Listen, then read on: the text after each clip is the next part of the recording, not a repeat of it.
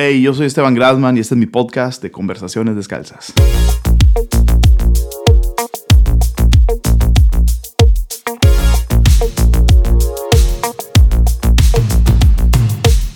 Donde en cada episodio me doy la tarea de desmenuzar la mente de una persona que admiro. Hablamos temas que abarcan desde iglesia y teología hasta series de televisión, apps, filosofías de vida y anécdotas. Son las conversaciones detrás de escenas.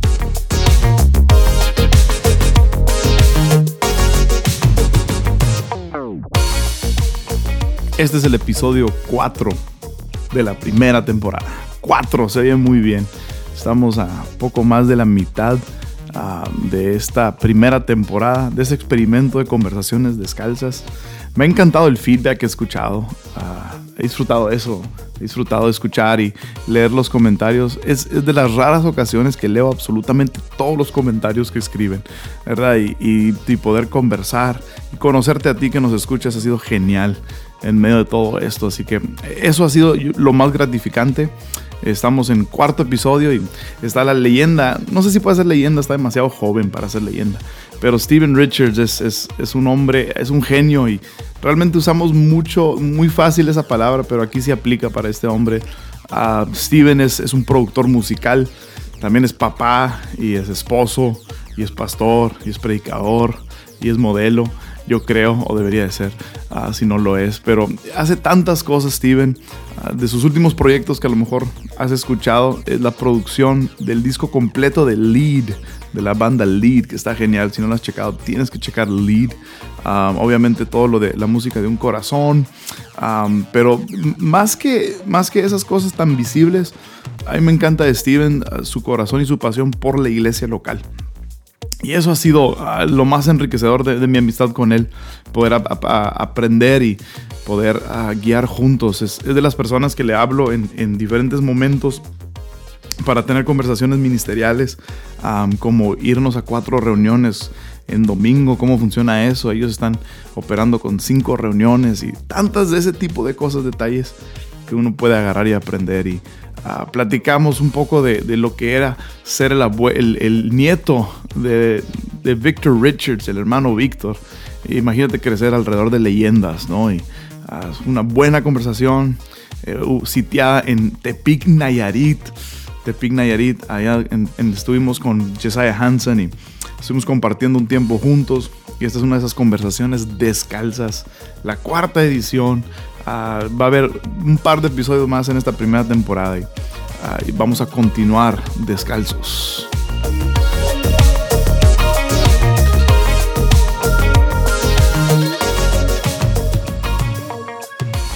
Steven Richards.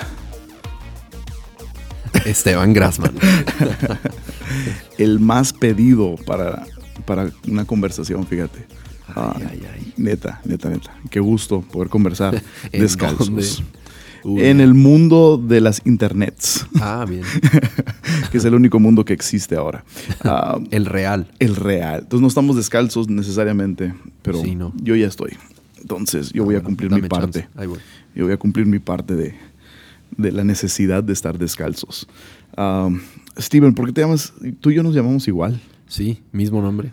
Pero ¿por qué escogiste llamarte en inglés el resto de tu vida? Uh, porque yo me llamo Steven igual que tú.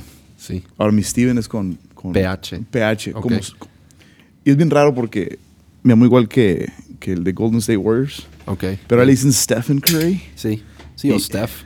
A veces Steph. no le dicen Steph Curry. Entonces estoy, estoy, intentando a lo mejor evolucionar a eso. Sí. Steph Grassman. bien. ¿Qué piensas? Eh, dale. Sí. Yo creo que, bueno, yo, yo no me cambié el nombre. Oh, oh wow. en mi acta dice Steven con B y así me decían mis papás y no me cambié. Más Wow. bien, igual y tú fuiste inteligente. Yo, yo, ni tanto, porque a veces me han comprado vuelos Ok. a nombre de Esteban Grassman y una vez no me pude subir al avión. Uy. Yeah. Es como que soy yo. A Lluvia le ha pasado eso, a mi esposa Lluvia. ¿No se llama Lluvia? Por su primer nombre y su segundo nombre, que si Los lo digo ahorita, pues revélalos. me va mal. No, me va mal. Soy sabio. Eres sabio, eres sabio. No, Pero, sí, entonces tú pero- nunca, nunca, nunca pensaste en cambiarlo. No, quizá, quizá tarde. O sea, ya como que todos me conocían por Steven, mis Yeah. amigos, la gente cercana en mi círculo y ya, Ya ni modo. ya ni modo, sí. Pero sí, siempre, por ejemplo, en el teléfono pidiendo comida, Ah, a nombre de quién, Steven. Y por teléfono, yeah. no, o sea, la S y la T juntas, no es como que se oye. Entonces es como que Es- Steven, Steven. Steven o Silver, me dicen. Silver. ¿Y quién se llama Silver? Silver estaría genial. No es un nombre de persona. Silver Richards. Silver, no. Dude, está- Hashtag. hashtag Silver. Me, me encanta ese, me encanta el, el que te digan Steven. Con E, S, T, I latina, Ah. B de barco, E, N. Stop. Steven. Sí. Stop. Pero tú, tú eres. ah, ah, tú eres Steven Richards. Ah, y eres. La neta, una de las cosas que siempre te he querido preguntar. ay, y ni, Pues ni personalmente o ni a escondidas hemos. eh, ni en privado, vaya, hemos hablado de esto, pero. ¿qué, qué, qué fue ser el nieto del hermano Víctor? Uf. Del hermano Víctor Richards. The Man. Yeah. La leyenda. Sí. Y yo Ah. crecí escuchando historias hermano Sí. Víctor, en donde en eventos con miles de personas, él dijo esto. Y ni sé si es verdad. Sí. Quisiera que fuera verdad. Pero él dijo, el Espíritu Santo está al aire libre. Sí, sí. El Espíritu Santo se manifiesta como viento. Y que corrió un viento Wow. fuerte en ese lugar. No sé, eso sí- no sé si son leyendas urbanas. Sí, bueno. Yo, yo no estaba ahí, no, ni Yeah. la había oído, así que. Yeah. Pero, Ah, sí. pero para que puedan existir leyendas urbanas de ese nivel, Claro. significa que hay un registro de varias cosas increíbles. Sí. Entonces, el hermano Víctor. ¿Qué, Sí, qué- no, qué leyenda. fue? Y tu papá, Marcos Richard, Richards, tu tío, Chris Richards. Sí, sí, sí. O sea, eh, estar en, en, en, en Vino Juárez en los años de, de, de avivamiento, si así lo queremos llamar. Um, ¿Qué fue para ti crecer alrededor de esa grandeza? Obviamente está el factor familiaridad crea desprecio. Entonces Wow. suena, suena fuerte, pero desprecio no me, no me refiero a que los desprecias, pero quizá no aprecias como a la distancia muchos Yeah. me llegué a dar cuenta que después tenían en, en esa estima, ¿no? A mi abuelo, a Cris, a, a mi papá. No creciste Y consciente, entonces- pues. No, no consciente, porque era, era mi mundo, era, era lo que conocía de niño. Entonces, para mí era mi abuelo, mi tío, mi papá. Y, Y punto. y, y para mí eso era el, el mundo normal, ¿no? Ah. Eso era lo que yo conocía del día uno. Yeah. Entonces, esa familiaridad no me dejaba verlos por lo que creo yo eh, eran, son, ¿no? Entonces, ¿Viste otras cosas que no, que no vimos igualmente ah, en ese rango de grandeza? O... pues, pues los conocí en, en la casa, ¿no? En, y y no, no que fueran diferentes, pero ese era mi, mi concepto de ellos, de personas increíbles de, de hogar, de vamos a pasar un día con tus abuelos de niño y mis abuelos ah, planeaban, pues no sé, nos llevaban a Chuck E. Cheese, que son jueguitos de niños. El hermano Víctor en las maquinitas. Sí, sí, nos llevaban, pasaban un rato con nosotros ahí o era de ir a su casa y a mi abuela le encantaban los rompecabezas. Entonces siempre, siempre en su casa, en su mesa de, de sala, había un rompecabezas incompleto haciéndose, ¿no? Y, y colgado en la... Sus cuadros de casa eran muchos, muchos rompecabezas que ella había armado, ¿no?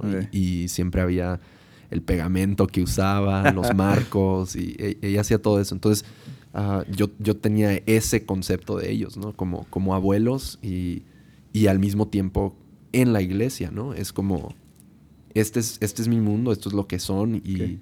y creciendo, y ya cuando empiezas a, a estar más consciente de- del mundo afuera de tu mundo, em- empecé a darme cuenta de realmente la leyenda que eran, las historias de fe que habían vivido. Y ya creciendo más te das también idea de que- qué tipo de valentía tuvieron para Yeah. muchas cosas. Vi- ¿Viste algo que, que no está registrado en los libros de leyendas? Que una historia o algo. De, de- Ah. Yo sé, yo me imagino así de, de- de- Sí. de niño, ¿no? O sea, no, no sé, estando, Sí.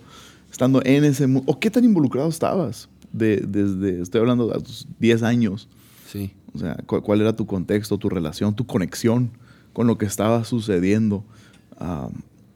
Que Ah. siem- si- siempre todo brilla más después del hecho. Claro. O sea, siempre es más impresionante después del hecho que en el momento. Pero tú viste algo. Sí. Eh, varias cosas, ¿no? Que, Mm. que- que me impresionaron. desde niño marcaron momentos. Hubo un momento, y lo, lo he contado en algunas ocasiones, Mm. de Thanksgiving es- era grande para la familia. Acción Día de gracias, Día de gracias, día del pavo, si le quieres decir día del pavo. Ese es mi festival, o sea, mi, mi holiday, mi día feriado favorito. favorito. De sí. todos. No, en, en la casa Richards era grande. Yeah. Y era, era el día. Sí. De hecho, en Navidad eh, era como que cada quien veía a sus familias Sí. políticas y, por ejemplo, con Das lado de mi mamá, cumplimiento y todo. Ajá. íbamos más con la familia de mi mamá en Navidad y todo, pero Thanksgiving era Thanksgiving. Ok. Comíamos por 10 personas cada quien y todo eso. y, y un Thanksgiving, precisamente yo creo como de esa, como 8 o 9 años, Ajá. estaba corriendo, eh, era, era en casa de Chris y estábamos corriendo yo y Kim, yo creo, y me detuvo mi abuelo. Ah, voy corriendo y me puso la mano así en el pecho, me detuvo brusco, violentamente. Si ¿Qué- lo, qué si edad lo conoces, ¿Qué edad ah, tenías tú ahí?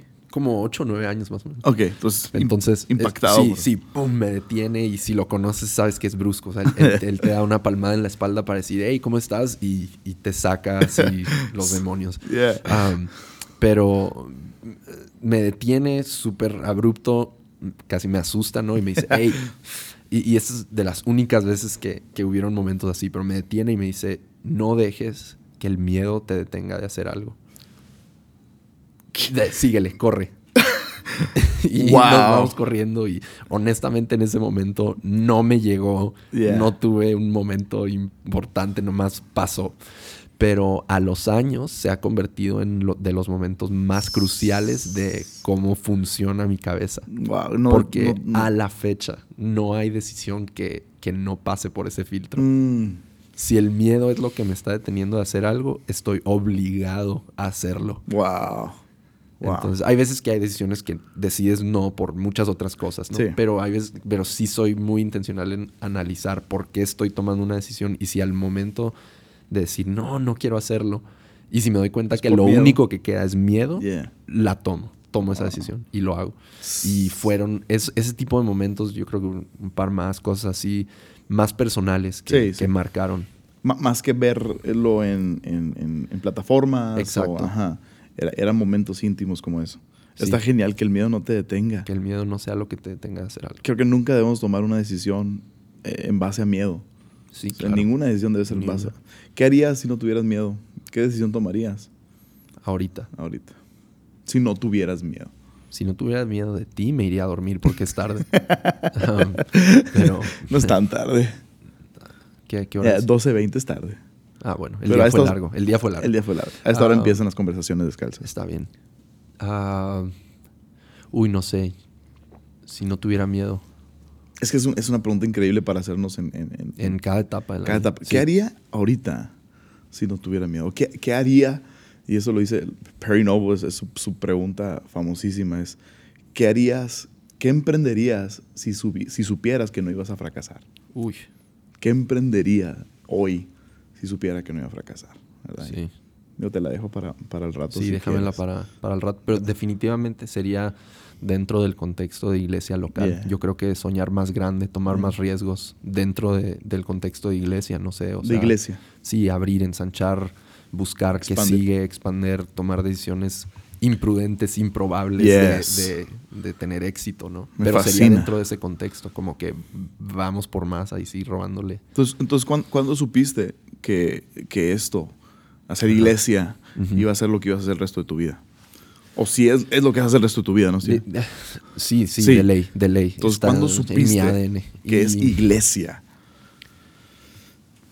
sabes que crecí con un sentido de del diría sentido del deber muy grande, pero pero no es mi personalidad no es nada disciplinada, o sea, no soy como de seguir patrones y horarios, batallas, o sea, nunca me puedo levantar a la hora que me tengo que Por eso me levantar. caes bien. Los que me conocen de cerca saben. ¿Eres de oficina o Nada, no Yes. puedo estar más de dos, tres horas en la misma oficina. Necesito ir a otro entorno. Vamos al Yes. café, ven- vamos al carro a manejar. Las mejores conversaciones las tengo manejando. Wow. Ah, el contacto visual me incomoda. Entonces, eh, voy, voy en el auto y está perfecto porque los dos van viendo. No te tengo otra que ver. No te tengo que ver y puedo ser transparente. Es un tip genial. Cuando quieres Me confrontar a alguien, súbelo al carro. Súbelo al carro, sí, genial. Y desde niño tenía este sentido del deber, de nuevo, no del lado de disciplina, sino de como vocación muy Mm. fuerte. Entonces, tanto por el lado bueno y el lado malo, siempre estoy consciente de qué piensan otros de mí. O sea, estoy siendo transparente, descalzo, pues.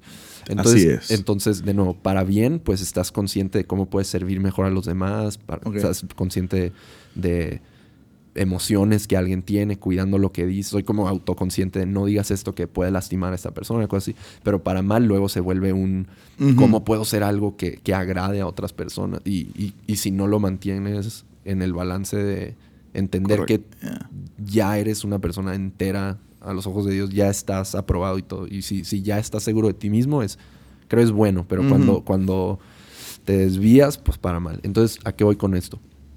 Que desde niño tenía este sentido de, de, Responsabilidad. de, de- de yo quiero ser, yo quiero ser todo lo que esperan de mí. Y Aunque nadie te puso esa presión Nadie jamás. Jamás. Mi papá lo conoces. Mi papá no es la persona de, hey, lee tu Biblia tantas veces al día. Mi papá es relajado. Con él, yo recuerdo mi infancia jugando béisbol, mi infancia viendo comedias Oh, y man. mi infancia, o sea, totalmente una, una relación padre-hijo orgánica, Na- natural, nada forzado. nada forzado. Tu- tuve una conversación genial con tu papá hoy Sí. sobre, sobre paternidad y así perlas sí. increíbles. sí, tiró sabiduría. No, no juegues. Yo me estaba haciendo el que no escuchaba, Yeah. pero... Pero tú lo viviste, pues. Sí, yo lo viví, exacto. Lo que él O sea, decía era como, exacto, eso me pasó. Y poder decirlo enfrente de su hijo. Exacto. Uf. Sí, transparente, porque transparente. si no estaba yo, quizá podía inventar algo y... Sí. Pero no, yo ahí estaba y no dijo ni una... De hecho, hasta le faltó decir qué cosas tan increíbles hacía por Wow. nosotros. Wow. Entonces, pero yo tenía dentro de mí estas, esta Sentir. como, como necesidad de, de, de cumplir todo lo que se esperaba de mí. Y para muchos que conozco como hijos de pastores, eso ha sido un negativo, como que siento que tengo esta presión. Y los destruye, ¿no? Y a mí a la fecha nunca me ha afectado en lo negativo. Siempre ha sido como un... No solo qué espera la gente de mí, pero qué, qué espera Dios de mí. Mm. Y- y entonces cuando me encontré con ya la verdad de gracia y el evangelio, entonces Dios, Dios no está buscando que yo haga algo para agradarlo, ya lo agradó Cristo Jesús por mí, ahora yo pongo mi fe en Jesús, Mm. pero ahora qué puedo hacer Mm, para agradecer, qué puedo hacer porque no hay nada mejor que hacer que construir el reino. Entonces, siempre está este sentido. Entonces, Eso- desde eso- niño, desde desde, niño. desde adolescente, era como, yo quiero hacer esto, Wow. no hay un mejor lugar. Ah, Pero ¿qué, qué era lo que querías hacer? ¿No era definido? Era, era... No era definido, pero definitivamente todo a mi alrededor apuntaba hacia iglesia. Me encanta que crecí en la iglesia. No fueron ministerios separados, no fueron ministerios externos y que, que admiro y respeto cuando se hace de esa manera, pero creo que la iglesia local es, Sin duda. Yeah. es el lugar donde Jesús está Mm. edificando su reino hoy día. Y es la expresión más clara del, del reino y del corazón de Cristo, ¿no? Entonces, ah, crecí en iglesia local y siempre supe que era eso, expresiones dentro de la iglesia. Siempre, siempre fui dado a la música y también a comunicar. ¿De- Entonces, ¿Desde cuándo la música? eh, me metieron a clases de piano como a los cinco años. Oh, man. Entonces, ah, escribí mi primera canción como a los seis, No siete es años. ¿Qué O sea, canción era? no, no me acuerdo nada, pero me acuerdo que escribía y, y eran como coritos, así, un corito. Y, Wow. y eran pues así bien simples, pero Coros de fuego. bueno, ni tan fuego, de, de cerillo. De- Ah, ¿De pero- cerillo? Sí, era, era alguito, ¿no? Pero ah, sí, siempre estuvo ese sentir. Y, y, y, y sí hubo un momento como en la prepa donde la fe se, se cuestionó, ¿no? Se, se pasé por esa etapa de esto es mi, esta fe es mía o es de mis papás. ¿La fe, la fe o la fe para ti? eh, para mí. O sea, esto que creo, ¿lo creo porque me lo enseñaron o lo creo porque lo creo? Wow. ¿Lo creo porque lo he visto o porque me han contado? Mm. eh, creo Rich Wilkerson dice algo de que puedes estar, crees que estás encendido para Dios, pero quizás es porque hasta- no solo estuviste alrededor de muchas personas encendidas y te compartían el calor. Wow. Entonces en la prepa era como... ¿Es mío ¿Es o- mío Ajá. o qué onda? Y Sobre ti, pero o dudabas de la fe en sí. Casi, casi de la fe en sí. Ay. Pero entonces, pero había este, este... ¿Y eso lo conversaste con alguien? O sea, el, el- el- el hijo del pastor. No, lo internalicé muchísimo. Ok. Ni sé si es palabra. En inglés sí es internalizar, pero en español. Lo escondiste, pues. o- Sí, era, era un proceso interno donde yo sentía ah, afectos por Dios, pero no, no hacía sentido con áreas de mi vida, con la manera en la que pensaba. Entonces decidí empezar como un proceso de cuestionar todo. Entonces dije, ¿Es saludable? ¿Lo consideras saludable ahorita eso? O, ahorita no lo haría porque ya pasé por eso. pero lo- en ¿Un ese ejercicio momento- saludable? O... Y, oh, he visto gente que lo hace y, y- Ajá. y se, se distancia. Sí, por eso te digo, porque existe el... Y es parte, por ejemplo, yo criando a mis hijos, Ajá. yo quiero que cuestionen. Sí. Porque quiero que lo hagan suyo y que lo... Sí. ¿Sabes cómo? Entonces, yo, yo, yo animo eso y, y- y a veces creo- los quiero exponer a cosas Sí. que los hacen a lo mejor cuestionar o dudar o les pregunto, ¿tú qué piensas? ¿no? Y- Sí. Y, de niño las respuestas no son tuyas. De niño No, las no, respuestas que da lo que escuchas. es, es repetido, ¿verdad? Bueno, y aún de, de adultos repetimos lo que leímos o lo que Sí. alguien dijo y nos Pero se tiene que hacer, Pero se se, tiene pero que- se tiene que hacer en algún momento definitivamente. Yo creo que el extremo sería caer en necedad, Yeah. que ya, pre- ya, ya, te, ya tienes una respuesta y le sigues dando vueltas. Ah, Es un necio. Porque es como estás buscando otra opinión de doctor hasta que alguien te dice lo que quieres oír. Ah, exacto. Entonces diría, no, o sea, si lo logras hacer como ese proceso de cuestionar de una manera objetiva y, y humilde ante verdad. O sea, si te topas con la verdad, Con una agenda, o sea, si tienes una agenda de que quieres buscar una respuesta... eh, Exacto. O sea, cuando... Porque muchos hacemos búsquedas queriendo, eh, teniendo ya el fin que pensamos Exacto. tener y quiero justificarlo. Exacto. Ajá. Y mi personalidad se da mucho a justificar lo que sea. Porque mi personalidad puede debatir lo que sea y te puedo defender un caso del que no creo y me encanta. Por debatir. Por el ejercicio mental Yeah. de, de tirar palabras y a ver cómo lo dice mejor. Y A ver cómo quién- reacciona. Entonces, internamente eso es peligroso porque acabas cuestionando, o sea, acabas defendiendo tantas cosas que ya no sabes qué es lo que de verdad crees. Yeah. Entonces, en ese proceso yo creo Dios estuvo súper presente. Ah, eh, me acuerdo que compré algunos libros y ¿Cuál es? uno que me marcó eh, fue How Now Shall We Live, ¿Cómo viviremos ahora? de Chuck Colson. Wow. Charles Colson, Ajá. que él, él hace como un estudio filosófico de la fe, como, Hmm. como apologética, como estudia, vienen también como eh, resúmenes de otras, otro- otras religiones, de otros. Y, y es una defensa de la fe cristiana y también de cómo vivir la fe cristiana.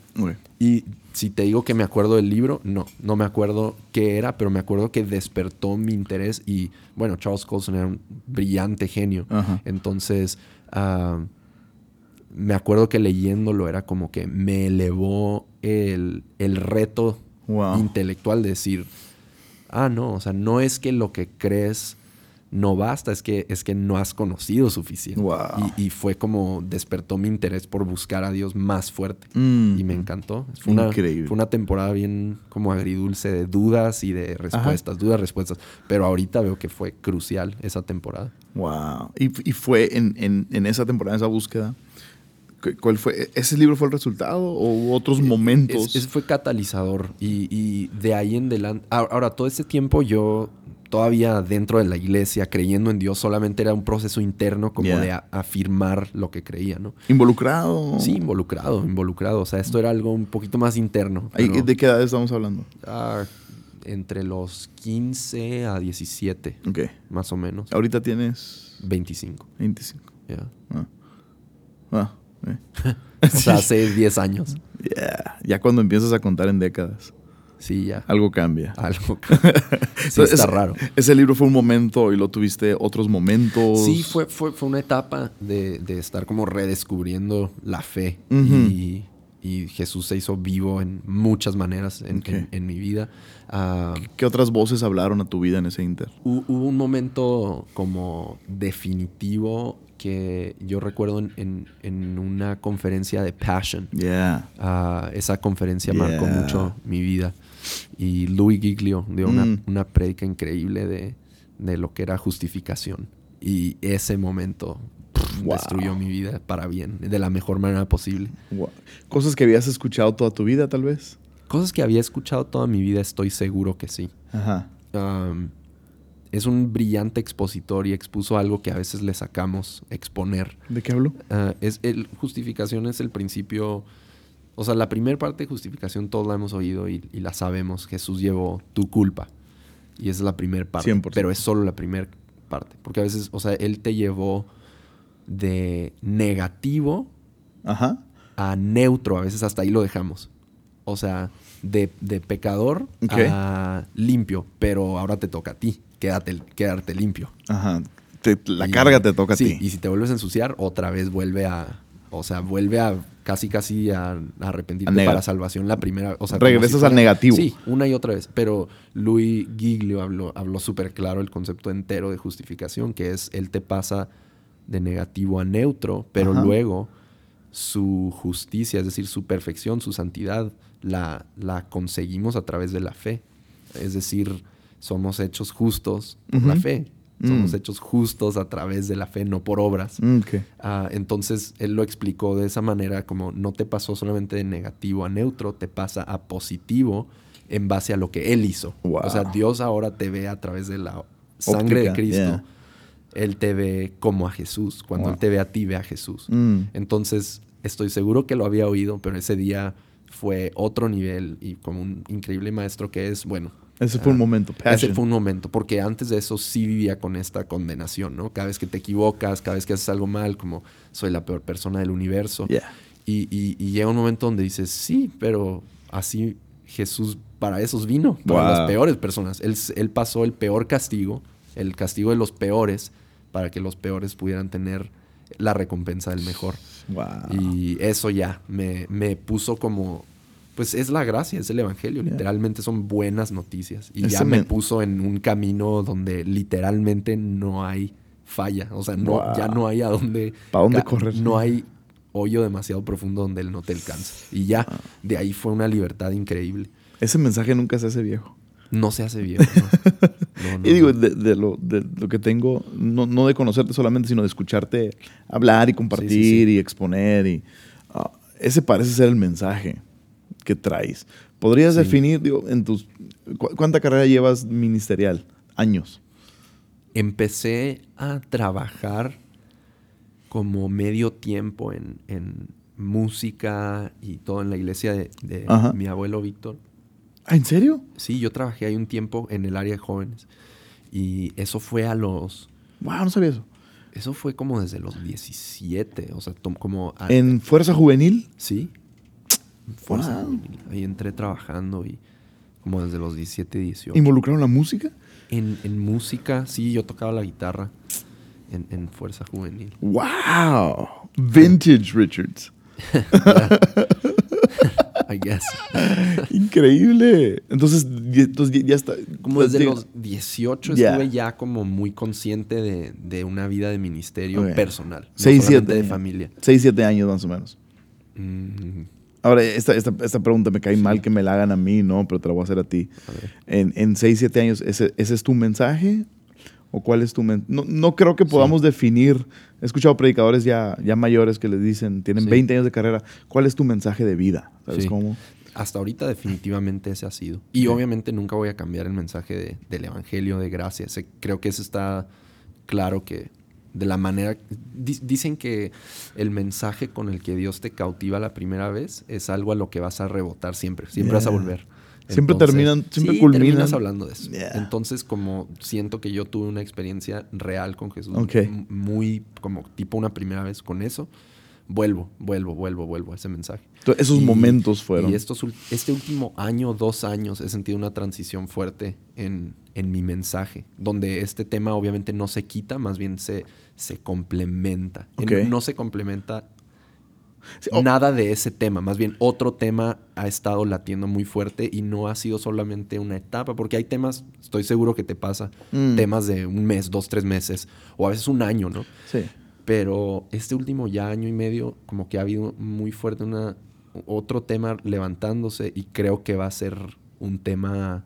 ¿Por no- no unos sé si- años? sí, por unos años. No sé si el te- un tema de vida también, pero, pero Ok, unos ¿cuál años es? también. Y ha sido llamado y propósito. Wow. Y se ha estado cocinando eso ya un tiempo adentro de mí. Wow. Eh. Llamado, destino, propósito. Llamado, destino, propósito, visión, todos esos temas que... ¿Qué has descubierto en, esta, en, en- en este año y medio sobre eso? Porque es- son temas, Sí. digo, y uh, a, mí, a, mí, se- a mí se me figura, yo, por, yo cargo ese mensaje mucho, ¿no? De, de Sí. llevarte tu destino, tu propósito, tu llamado.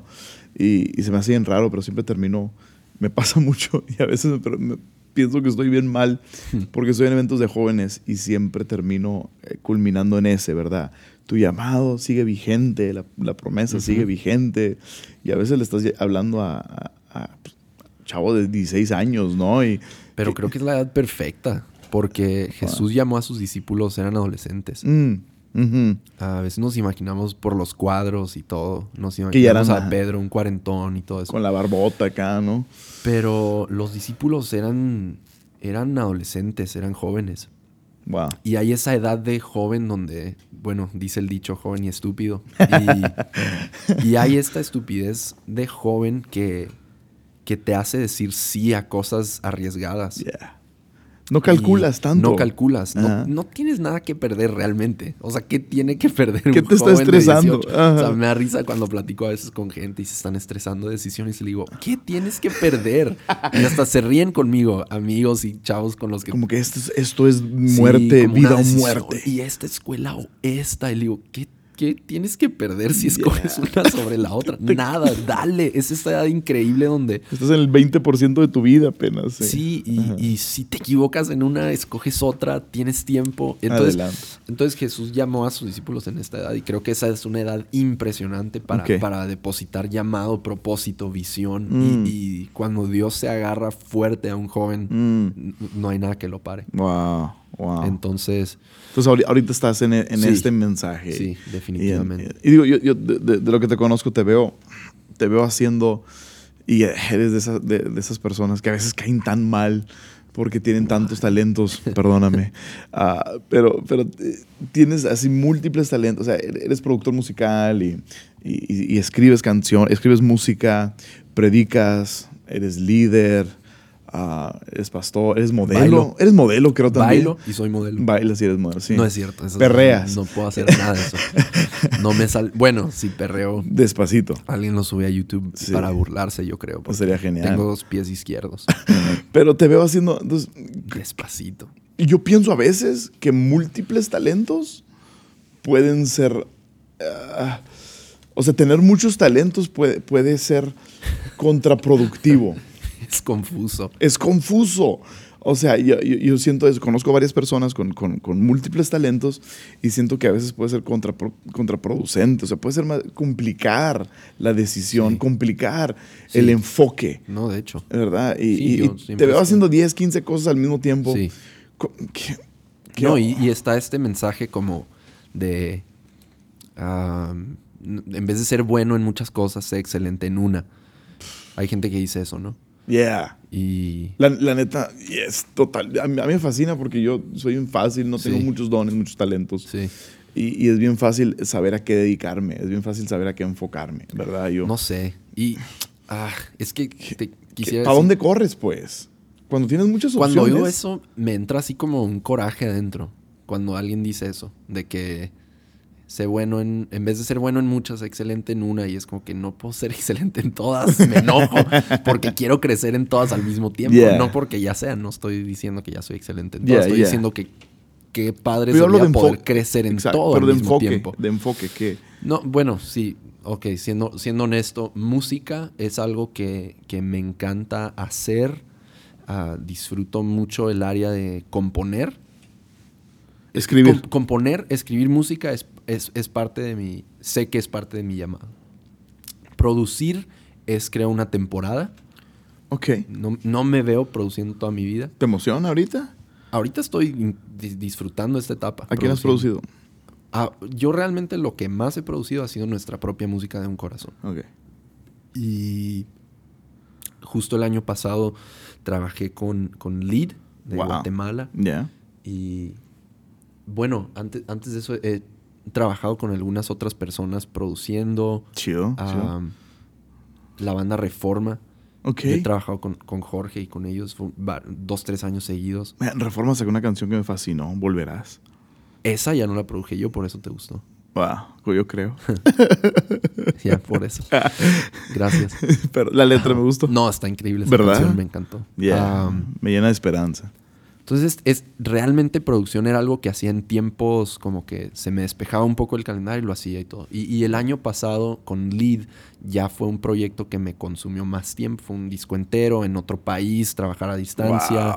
Wow. Qué experiencia. Con- estirada, y me estaban confiando una responsabilidad muy grande. Salió genial, ¿eh? Ah, gracias. Fascina ese disco. A mí también. Yeah, fascina. Ellos escribieron todo, me encanta. Estoy Creo- contentísimo con cómo Creo que no se aprecia todavía tanto, pero...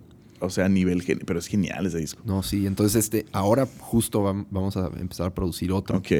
Y voy a trabajar con Camino de Vida, eso me emociona muchísimo.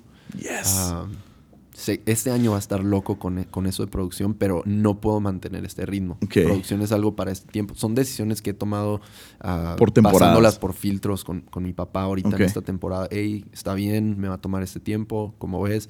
Y, y estoy tomando esas decisiones, pero es, es una temporada. Producir no es lo que me veo haciendo toda mi vida. Pero y- Escribir sí. Escribir, sí. Pero igual estás enfocado en, en- en iglesia. Porque estos son proyectos de iglesia de local. iglesia. Ah, sí, sí. ¿Lo harías por una banda así que no estuviera en- dentro del contexto de iglesia local? Titubearía mucho más en cómo tomar esa decisión. Ok. Ah, no, digo, nunca digas nunca, no sé qué siga, Sí. ah, pero, pero no, no sería un, un sí automático para Ok. nada. Yo creo que lo, lo evaluaría diferente. ¿Cre- ¿Crees que la música eh, para la iglesia debe de salir de la iglesia? Sí, porque si no, pues ¿cómo, ¿cómo la entiendes? Porque la iglesia por fuera no tiene sentido. Y estando adentro. Digo, pero hablando del, del último mover, ah, de- de- del último cambio de alabanza o de, de música de Ajá. alabanza que hubo, Sí. no nació dentro de bandas de iglesias locales.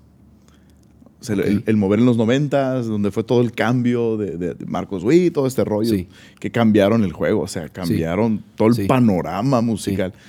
No nació dentro del contexto de iglesia local. Ajá. Pero eh, Marcos Witt y Jesús Adrián Romero, dos nombres que todo cristiano en América Latina ha Conoce. escuchado y que definieron mucho la música.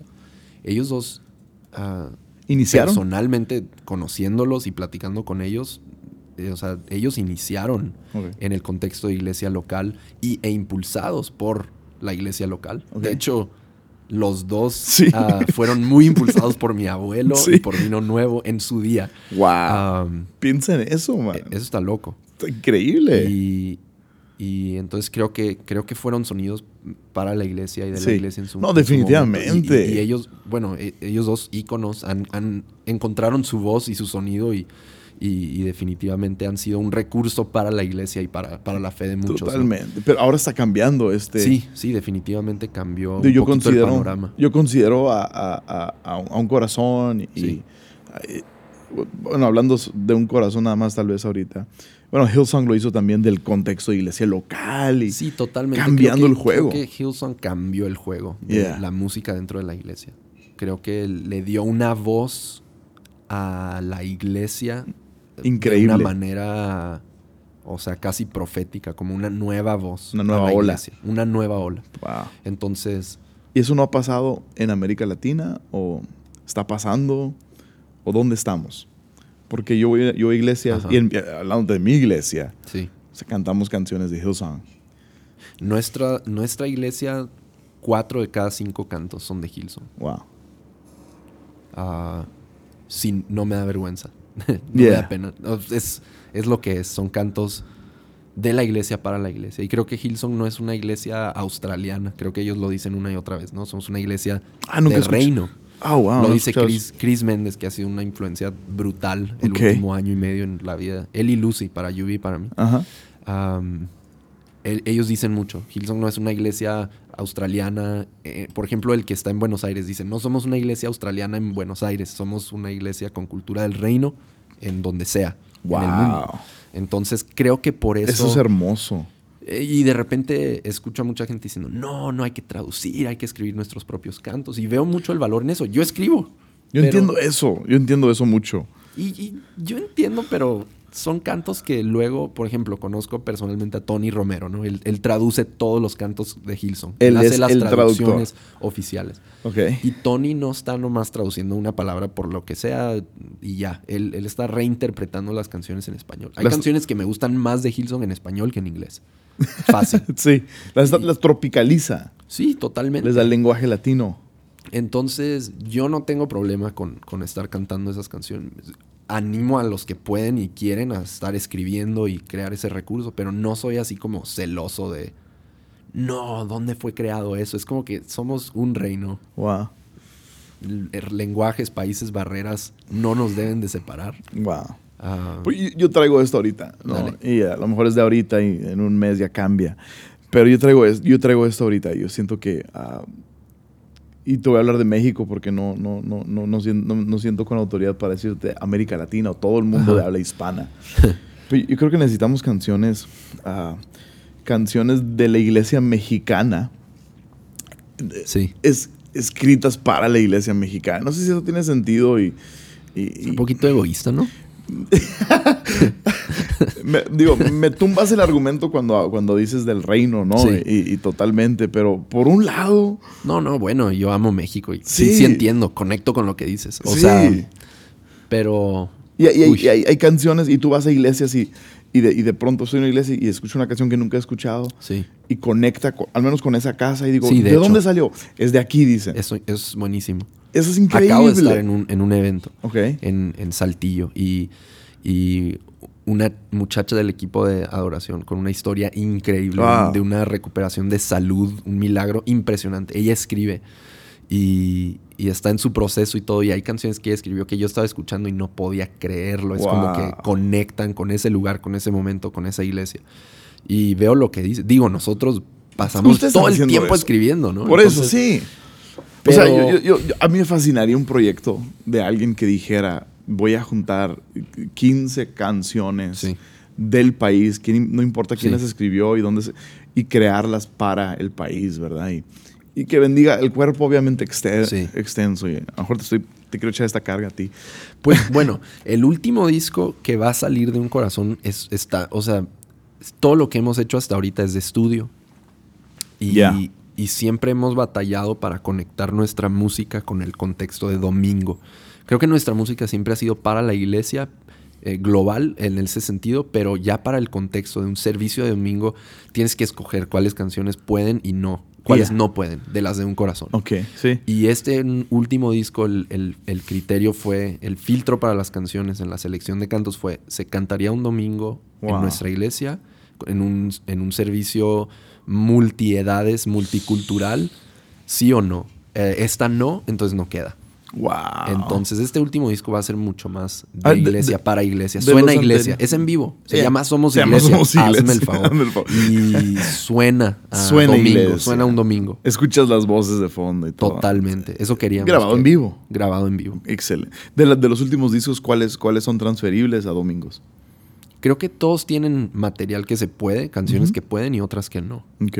Ah, no creo que hay un disco entero que no sirve, pero Sí, no, creo no. que de ahí seleccionas unas. Hay discos donde hay más, otras menos. Súper. Y no era la intención, era como siempre quisimos que fuera para iglesia. Sí.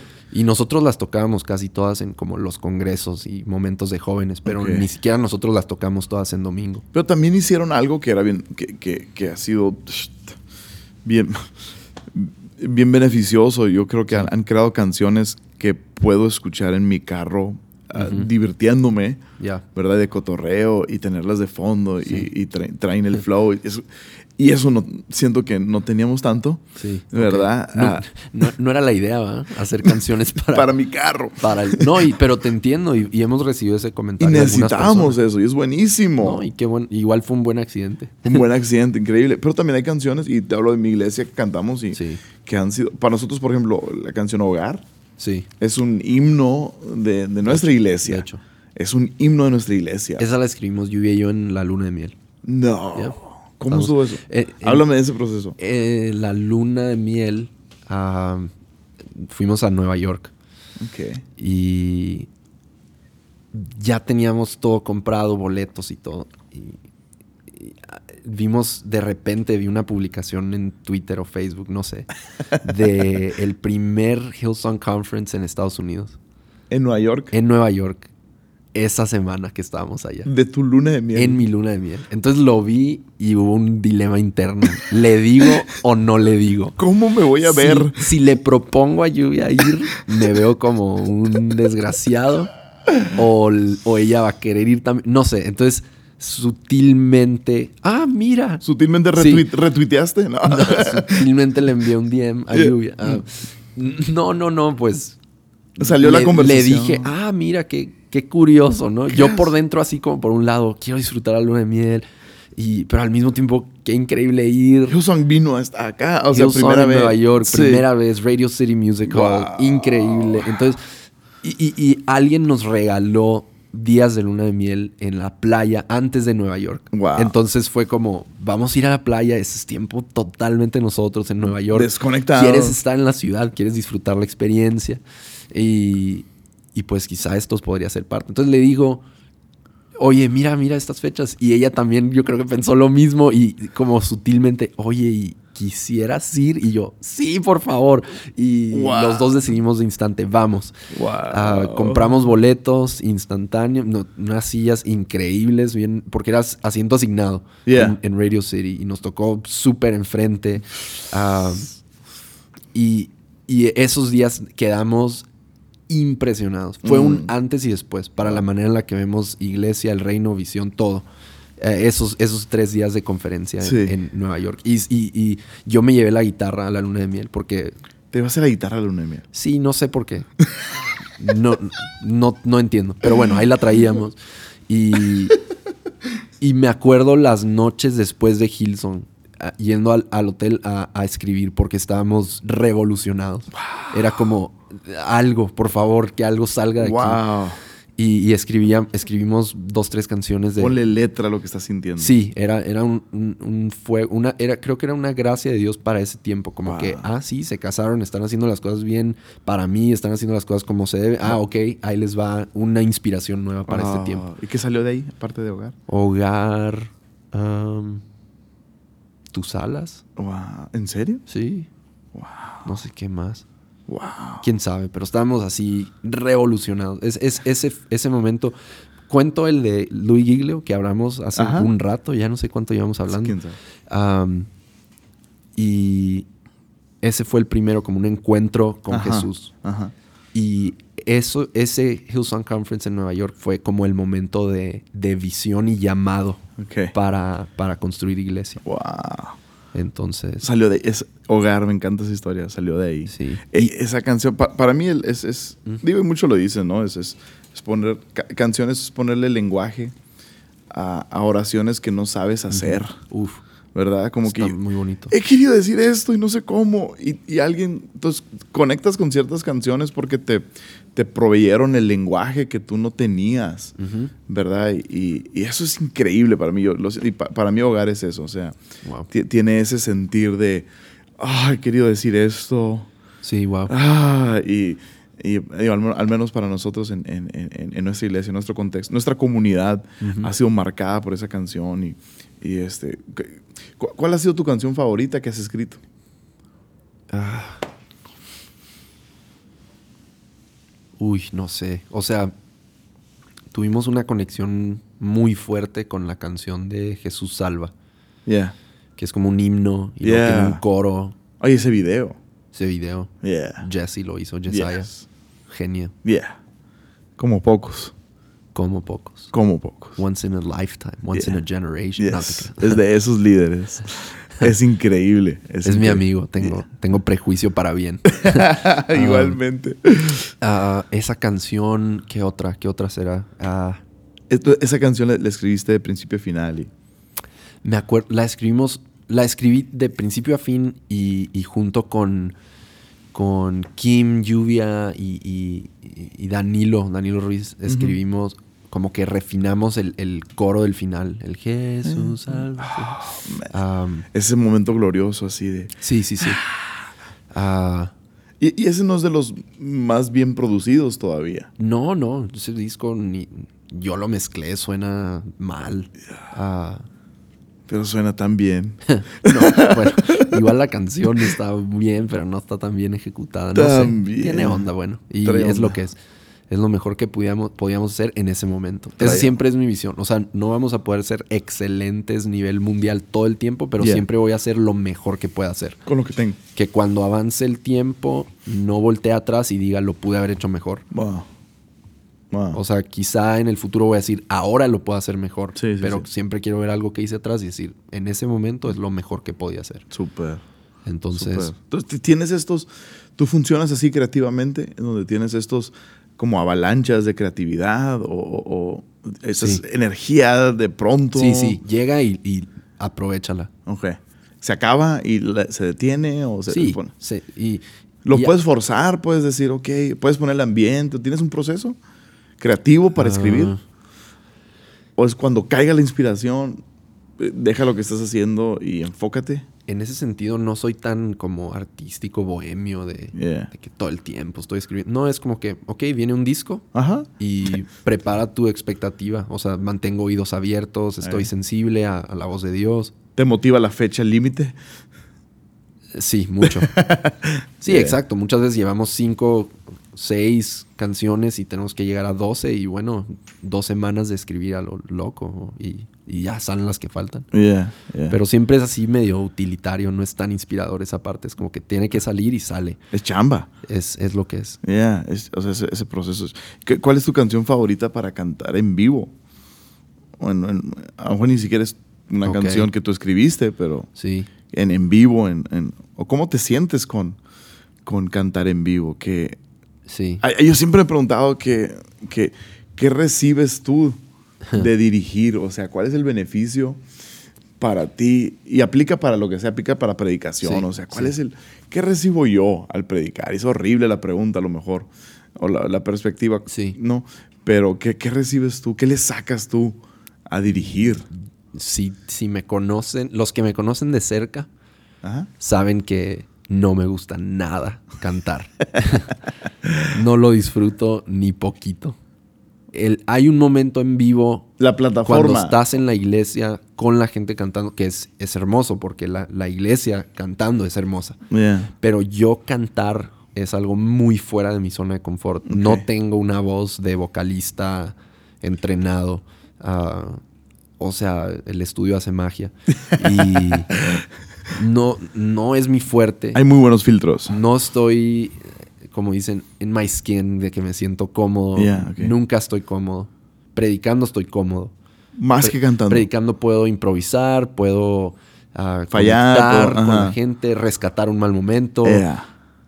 Cantando no. Si salió mal, me sale mal. Wow. Si me sale mal, me frustro. Si siempre estoy consciente de que no, no estoy donde quiero estar. Es frustrante, es cansado. Yeah. Lo hago cuando lo tengo que hacer. Yo empecé cantando por necesidad en la iglesia. ¿En dónde? En, en Olivo. En Olivo. Olivo ok. empezó hace ocho años, siete. Ok. Y cuando empezó había algunas voces, había como dos voces, tres. Ujú, Y, y em- y em- había necesidad de más voces. Ok. Entonces era más o menos entonado, voz de adolescente cambiando, pubertad. y, y entré porque tenía que, ¿no? Y la Sí. iglesia fue paciente con una voz de puberto. Ah. Y fue, pues ya creces un poquito más, la voz se normaliza un poco, pero siempre ha sido algo que nació de necesidad, no de querer hacerlo, ni de sentirme cómodo Pero, haciéndolo. pero ti- tienes esa, esa, por ejemplo, con un predicador, tú sabes, ah, si, si es un mensaje de tres puntos, tú sabes, este punto va a ser el que va a batear, el que va Sí, a pegar. Y, sí, sí, sí. Y, y aun cuando estás contando una historia y sabes, este chiste va a caer bien y va, va a tocar. Y, ah, Hopefully. Yeah. Pero, pero ya- Sí. ya, con el tiempo vas agarrando y dices, esto Sí, va a rescatar. tablas, lo que le llaman las tablas, ¿no? Exacto, o sea, esto va a rescatar, esto va a dirigir. Tienes esa canción que dices, esta es la que, ah, siempre conecta, la que más disfruto cantar. No, en general serían las lentas. Ok. La- siempre estoy esperando a que llegue el momento de las lentas. La, la canción de No hay otro nombre de, Ajá. de Hilson. Ok. Ajá. No, other, No name. Other Name. No Other Name. Esa canción es como... O sea, se canta y algo, algo pasa. Mm, Algo pasa. Siempre. No falla. Ah, por el mensaje. La melodía funciona. Es un tono donde hombres y mujeres pueden cantar unísono fuerte. Ok.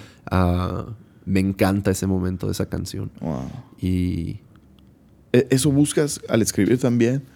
Como que busco una, un- una melodía, busco un- una frase, porque a veces hay canciones que dices, ya quiero que llegue esta frase, sí. ya quiero que llegue a este momento, ya quiero que llegue al puente, o... Sí, de hecho. eh, Pues casi siempre se... Bueno, yo escribo en base a, un- a una idea inicial. Ajá. Es decir, de una, una idea inicial completa. Melodía, voz, eh, letra, acordes. O sea, una frase. un- una frase. Un hook. Una, ¿Cuál es tu frase favorita ahorita? Esteban Grassman. Ah, Conversaciones descalzas. Iglesia Ancla.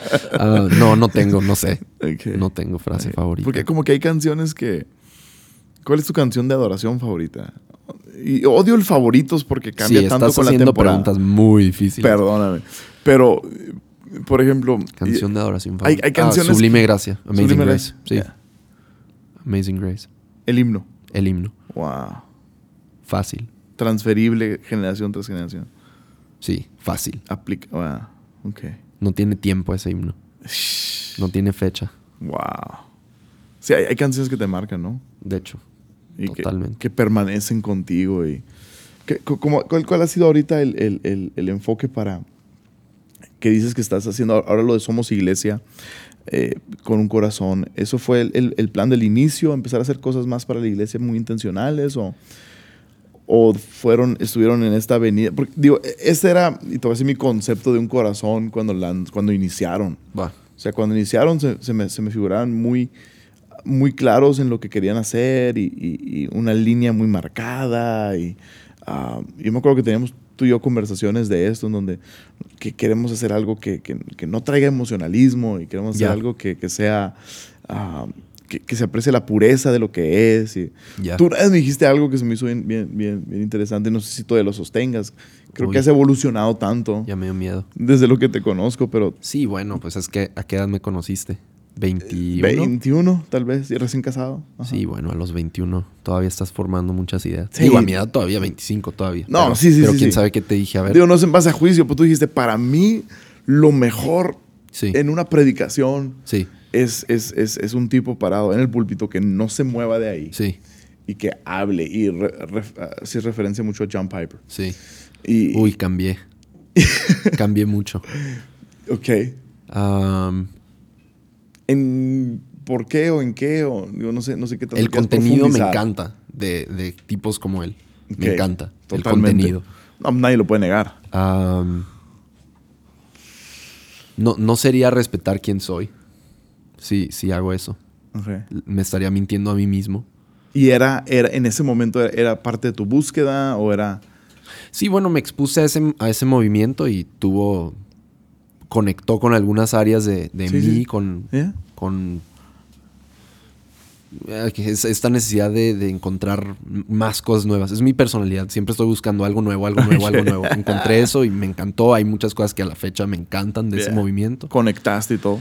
Pero si hoy yo te digo me quiero parar en, en un púlpito y no, no moverme y leer unas hojas, bueno, voy a estar no siendo fiel a A lo- quien Dios me creó para ser. Entonces, creo que, bueno, o sea, seguía descubriendo muchas cosas y, encontré algo que a la fecha me ha enriquecido, pero, pero no, creo que sí. Creo que sí nos podemos mover del púlpito. Muy bien. Ah, creo que sí podemos. Has conectar. evolucionado, has Sí, evolucionado, Sí, de- pues. muchísimo. Sí, has madurado en, en unas... Espero. Sí. De verdad espero. Ah, sí, son, son, son temporadas y creo que estoy encontrando mucho más donde me siento cómodo Yeah. y donde soy yo, Do- ah, donde puedo ser yo. ¿Dónde eres ahorita? ¿En qué te sientes cómodo? Ah, Digo, y, y a, mí, a mí me ha pasado Sí. eso. Yo, yo veo prédicas mías de ese... Y no me voy tan lejos. Me voy a hace seis años tal Ajá. vez. Y digo, oh, Dios Sí. mío, qué horrible. Sí, Eh, ¿Qué contenido? Eso es casi herejía. ¿Sabes cómo? Sí, bueno. Y vas evolucionando. Yo creo sí, que cambia. No sé si nu- nuestra doctrina va evolucionando, o nuestro estilo va El evolucionando. estilo, yo creo, más, más aún que la doctrina. Ajá. Porque hay cosas centrales que se quedan, Permanecen, transferibles. permanecen. Hay sí. estilos, o sea, son transferibles. Exacto, hay, hay dos personas que... Hay gente hoy peleándose entre ellos porque creen que están diciendo cosas diferentes, pero están diciendo lo mismo con estilos diferentes. Wow. Hay mucha gente en la iglesia hoy que yo veo peleándose muy duro, Wow. echándose así de que son lo peor y ellos no son cristianos. Si lo analizas, están diciendo lo mismo en otras palabras. Wow.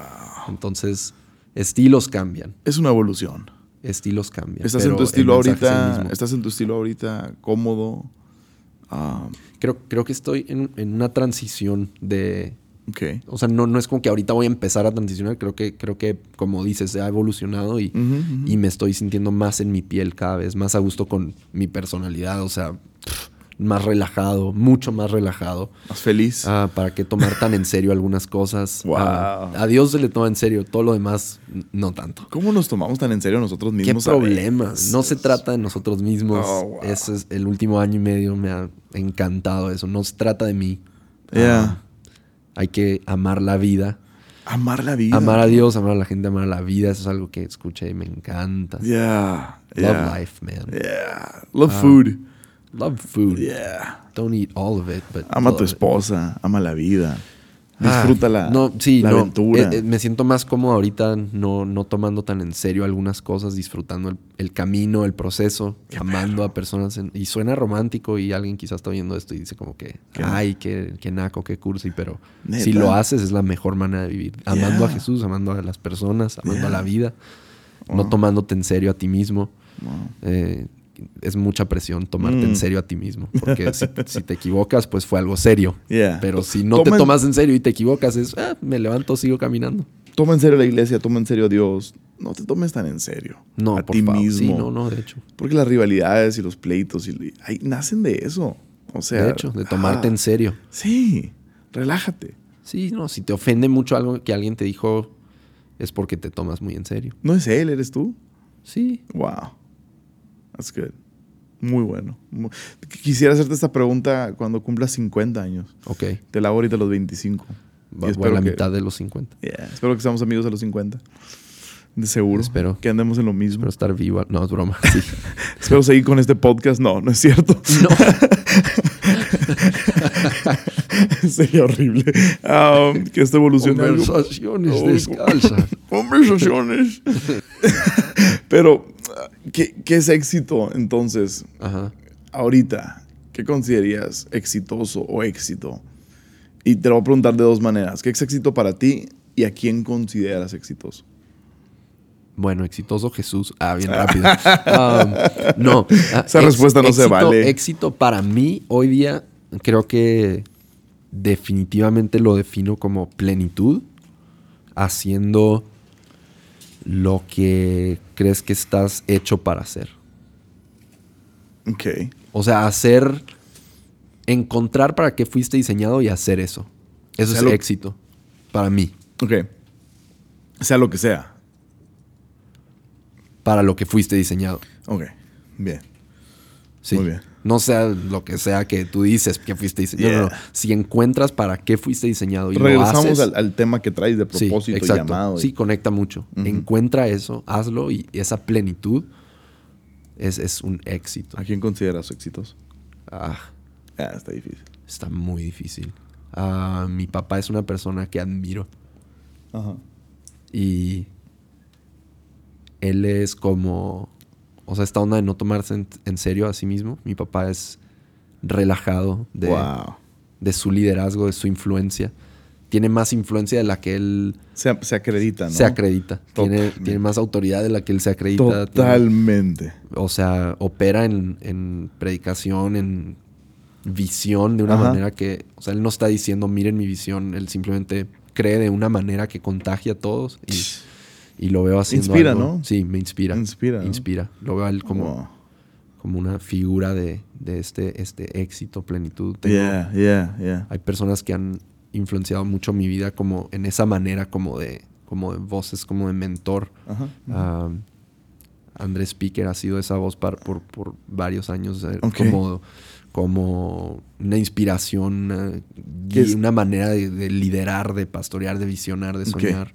Mencióname una cosa o, o a quién has seguido en los últimos dos años que te ha inspirado. Eh, sí. Mencionaste a Chris Méndez. Sí, Lucy él, eh, Méndez. eh, a él- de, de él iba a hablar. El, Chris y Lucy fueron para you y para mí en los últimos dos años. Han sido, sigue, sigue muy, muy presente esta, esta amistad, relación donde, o sea, wow. fue como, o sea, conocerlos a ellos fue como que nos dimos, es como si tienes hambre pero no te has dado cuenta que tienes hambre y de Ah. repente te ponen así un ribeye enfrente y, y, Wow. ah, te, te acuerdas de que tienes hambre.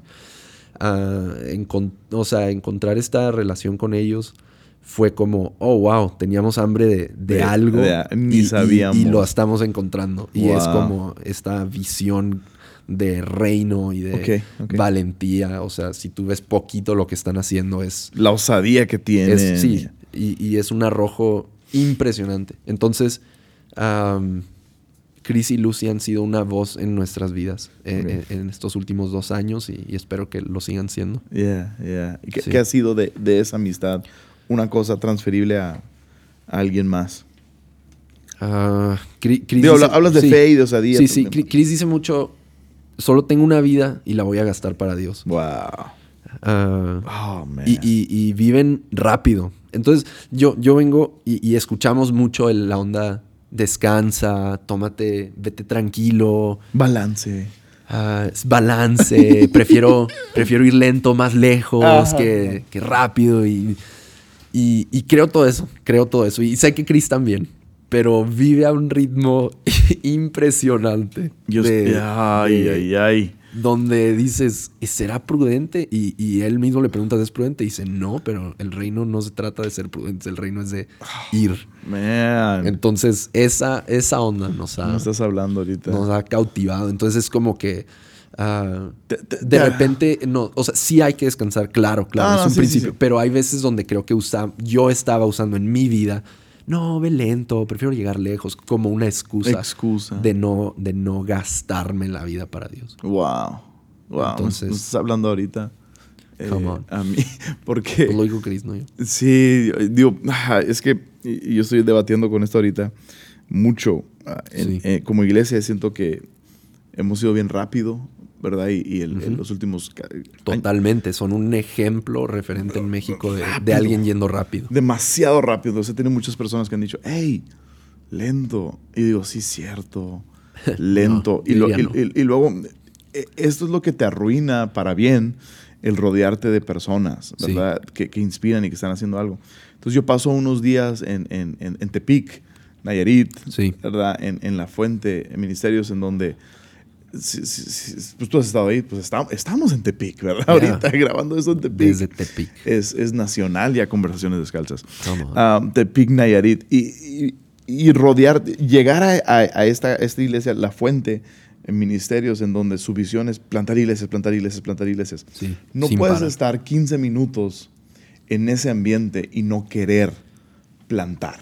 Exacto. Entonces yo, yo estaba, vamos a irnos más lento y ya Sí. tenemos dos ubicaciones y media. Sí. La media porque es un servicio entre semana No, que no, lo queremos. ustedes van rápido. Pero ahorita yo digo, ya, ya quiero más. ¿Sabes? Como porque te Ya, rodeas de gente Claro, claro. que, te, que te impulsa para Ahí, bien. ahí te va algo. Cuando Elizabeth, la prima de María, Ajá. ah, se junta con María y las dos tienen a sus bebés en, en- en la panza, ¿no? Elizabeth tiene a Juan, el Bautista. Ya. María tiene a Jesús. Jesús. Cuando se acercan, Ya. Ah, Se, se ven. se ven, se juntan y el bebé de Elizabeth salta. Entonces ve esto, esta onda. El bebé de Elizabeth no debía existir. Ellos no podían tener hijos. Ajá. Es un milagro. Es un, es un, es un regalo de Dios no merecido. Mm. Y eso es llamado un regalo de Dios no merecido. Mm.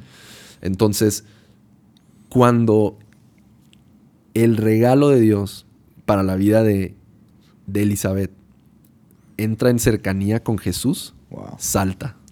Wow. Entonces hay personas muy llenas de Jesús. Y cuando nos acercamos, Ajá. eso que debería estar muerto, pero existe, cobra vida y salta. ay, ay, ay. Y bueno, habla- hablamos ahorita de Cris y Luz. Eso han sido para Yubi y para mí. Te acer- nos acercamos a gente así y todo lo que hay dentro de mí que yo ni sabía ni debería de tener porque eres por pura gracia, empieza a saltar. So. Y hay una revolución adentro So de good. quiero hacer esto, quiero hacer esto, quiero Mm. gastar mi vida para Dios igual, Mm. quiero hacer lo mismo, quiero, o sea, no me importa hasta dónde tenga que llegar, pero quiero vivir mi vida para Jesús de esa manera. Wow. Entonces yo creo que igual, como dices, te acercas a personas que lo están viviendo y tienes que, es una ansiedad porque está saltando dentro de ti el sueño de Dios. Wow. That's how it is. Muy bueno. Es esa, wow. Es esa frustración que encuentra. Te dan licencia, como que te dan permiso Sí, para seguir creyendo y seguir impulsando, man, sí, una visión grande en la que cabes. en la que cabes. Y, y una visión que no tiene techo, entonces es como que para alguien así como soñador, como tú, como yo, Yeah, yeah. pues es solo un reto. wow. Es como que, ah, sí, vamos a encontrarle un límite. Vamos a correr. Corramos. ¿En qué, Corramos. ¿En qué estás soñando ahorita entonces, Steven? Ah, iglesia y el, el- el país. México. Ahí sí soy como tú, celoso. México. Sí, México. Amo México. México, man. Quiero, quiero ver a la iglesia en México avanzar, crecer, expandirse, romper moldes, Mm. hacer enojar a algunos. Ah, broma. Ah, Pero sí. no, hacer lo que se tenga que hacer para que, para que en México la iglesia brille más alto. Jesús brille más alto. Pero ¿cómo hacer eso? A través de su iglesia. Yeah. Cuando decimos la iglesia no es porque la iglesia sea nuestro Dios, es porque nuestro Dios ama a su iglesia y es lo que Mm. quiere usar. Man, hagamos eso. Entonces, sí, eso. Hagamos en eso eso. sueño. Wow. Wow. Come Dude. on. Pues muy bien. Muchas gracias, Steven. No a ti. Eso estuvo épico. Stephen. Stephen. Steph. Steph. Steph. De ahora en adelante. Te voy a llamar a ti Esteban y tú me dices Steven. No. No. Ah, te- no respondería si me habla. Si alguien dice Esteban, no voltearía. no voltearías, ¿no? Está genial. No, gracias a ti por, por Nah. el tiempo, por la confianza. No, muchas gracias. Conversaciones descalzas. Let's go.